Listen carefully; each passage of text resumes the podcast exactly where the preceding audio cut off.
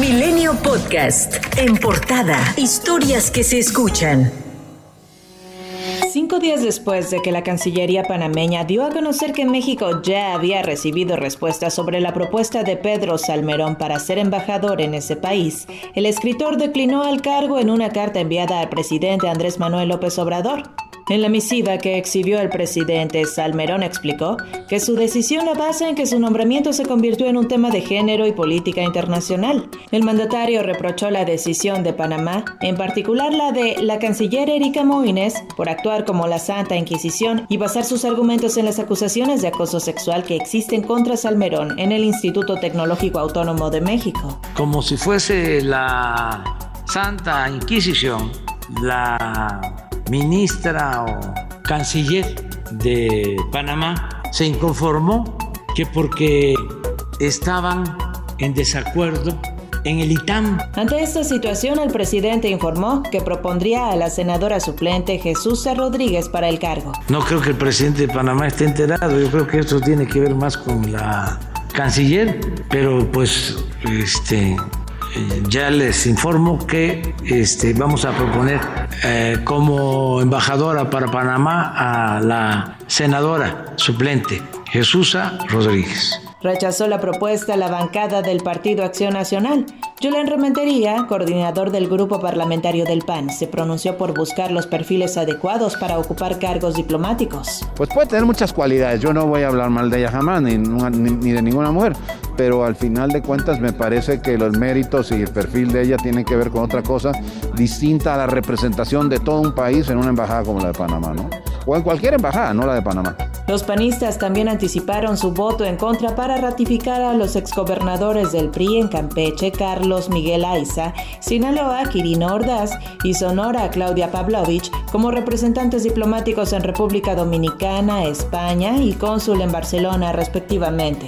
La Secretaría del Trabajo dio a conocer que recibió 191 inconformidades por la elección para secretario general del sindicato petrolero, donde resultó ganador Ricardo Aldana, mano derecha del ex líder Carlos Romero Deschamps. La dependencia tiene un máximo de 10 días para calificar la elección y emitir un fallo. El presidente López Obrador destacó que la elección del sindicato fue libre y secreta, mientras que Cecilia Sánchez, senadora de Morena y candidata a la Secretaría General del sindicato, calificó como las elecciones. Dijo que si es necesario, va a evidenciar ante instancias internacionales al gobierno federal y adelantó que irá a Estados Unidos con Nancy Pelosi, presidenta de la Cámara de Representantes, en búsqueda de apoyo. La Suprema Corte de Justicia de la Nación determinó mantener la pregunta original para la consulta de revocación de mandato del presidente López Obrador, incluido el ministro presidente Arturo Saldívar, a pesar de que siete ministros del máximo tribunal del país se pronunciaron por modificarla. Primero, que se revoque el mandato por pérdida de la confianza o segundo, que continúe en la presidencia hasta la finalización del periodo a que se refiere el artículo 83 constitucional. Son dos caras de la misma moneda y no, como pretende inferir el proyecto, dos preguntas distintas a partir de las cuales se busque ratificar, renovar o refrendar al servidor público. La Secretaría de Hacienda y Crédito Público informó que Rodrigo Mariscal Paredes fue nombrado como nuevo titular de la Unidad de Planeación Económica en sustitución de Cajeme Villarreal Camero. Y con 348 votos a favor y 97 en contra, la Cámara de Diputados ratificó el nombramiento de Juan Pablo de Botton como subsecretario de egresos de la Secretaría de Hacienda en sustitución de Victoria Rodríguez Ceja, quien dejó ese cargo para asumir el de gobernadora del Banco de México el primero de enero. Entre pancartas con las frases preso político y Fuerza del Río, Movimiento Ciudadano protestó en el Congreso de la Unión por el encarcelamiento de José Manuel del Río en Veracruz, mientras el diputado presidente Sergio Gutiérrez abrió el segundo periodo de sesiones ordinarias de la 65 legislatura. El emesista Dante Delgado cuestionó a la senadora Marta Lucía Micher el por qué decidió votar a favor de la eliminación de la comisión para investigar los abusos del gobierno del estado de Veracruz. ¿Por qué violentaron la conformación de una comisión con todos los elementos? No, no, no, no, no, no hay ninguna, ninguna violación, era nuestro derecho. Simple y sencillamente consideramos que no había sido lo mejor, no había legalidad, no había sido aprobada por este Pleno y nosotras y nosotros queríamos que se llevaran las cosas aquí.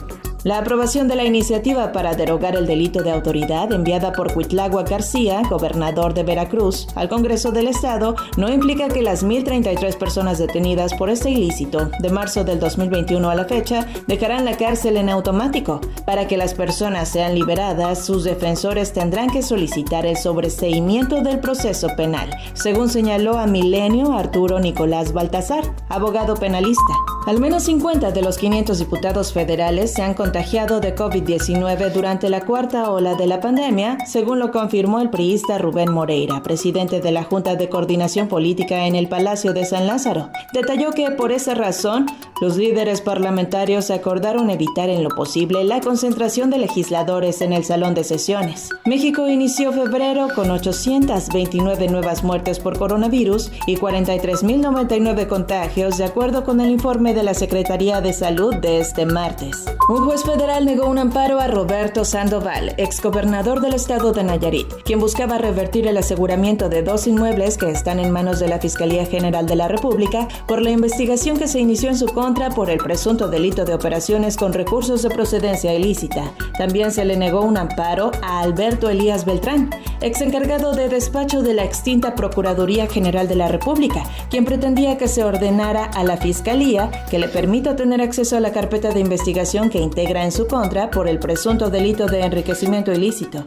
El ataque contra Roberto Toledo, el reportero asesinado en Zitácuaro, Michoacán, estaría relacionado con su trabajo en un despacho legal, según señaló el gobernador Alfredo Ramírez Bedoya. Bien realizaba algunas colaboraciones en algún medio electrónico de Zitácuaro, en Monitor Express, tengo entendido, eh, pero todo apunta a que tiene que ver eh, eh, las líneas de investigación más bien a su carácter de asistente, de auxiliar en un despacho legal, en un despacho jurídico de la ciudad. Laisha Michelle Oseguera González, hija de Nemesio Oseguera Cervantes, alias El Mencho, líder del cártel Jalisco Nueva Generación, promovió un nuevo amparo contra cualquier orden de aprehensión que se intente ejecutar en su contra. La Secretaría de Marina Armada de México señala la hija del capo y a su novio como presuntos autores materiales de la desaparición de dos marinos en Jalisco. Milenio Podcast.